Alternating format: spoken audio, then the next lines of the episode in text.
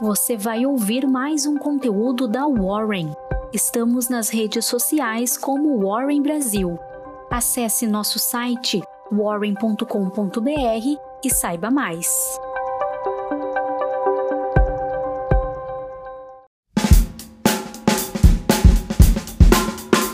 Eu sou Gustavo Pazos, trabalho no time de análise da Warren e vim te entregar sua Warren Call de hoje.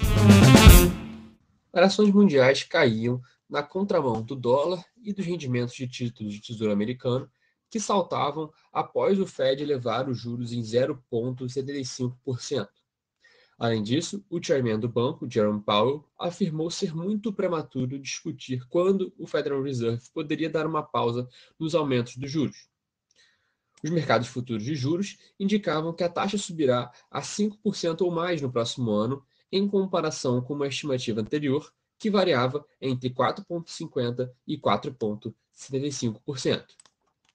No cenário corporativo internacional, no Oriente, as ações de Hong Kong e da China caíram nesta quinta-feira, após dois dias de altas, uma vez que o novo aumento de juros nos Estados Unidos e o aumento nos números de Covid-19 na China alimentaram preocupações sobre uma nova desaceleração no crescimento econômico global.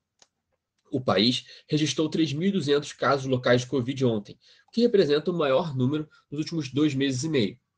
O índice Hang Seng de Hong Kong fechou em queda de 3,08%, e o índice CSI 300 fechou em queda de 0,81%. Na Europa, as ações também caíam, lideradas pelo setor de tecnologia, depois que o Fed indicou aumentos menores dos juros por mais tempo, afastando a expectativa de moderação em sua agressiva luta contra a inflação. O índice Stock 600 caía 1,15%. Nos Estados Unidos, os futuros dos índices de ações também recuavam, sinalizando uma nova rodada de vendas impulsionadas pelas preocupações de que o ciclo de alta de juros do Fed está longe do fim. Falando agora do nosso amado Brasil, e primeiro sobre o âmbito político, a transição entre os governos de Jair Bolsonaro do PL e Luiz Inácio Lula da Silva do PT terá largado, largado oficial hoje. Está marcada para as 14 horas, horário de Brasília, uma reunião entre o ministro da Casa Civil, Ciro Nogueira, com o vice-presidente eleito, Geraldo Alckmin, a presidente do PT, Gleisi Hoffmann, e o ex-ministro Aloysio Mercadante. Na sequência, os três representantes do novo governo eleito se encontram com o presidente do Tribunal de Contas da União, Bruno Dantas.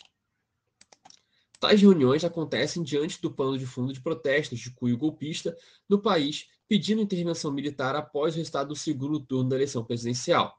Na véspera, Bolsonaro fez um apelo para que seus apoiadores, que bloqueiam rodovias em vários estados do, país, em protesto contra a vitória de Lula no último domingo, liberem as estradas. Na cena econômica, os investidores nacionais devem ainda reagir ao longo do dia ao resultado da reunião de política monetária do Fed, que foi realizada na véspera, quando os mercados ficaram fechados no Brasil devido ao feriado. Além disso, o dia fica marcado também por uma série de balanços corporativos do terceiro trimestre, entre eles Petrobras, Lojas Renner e Grupo Pão de Açúcar. E agora encerramos essa edição da Warren Call. Até mais e aquele abraço.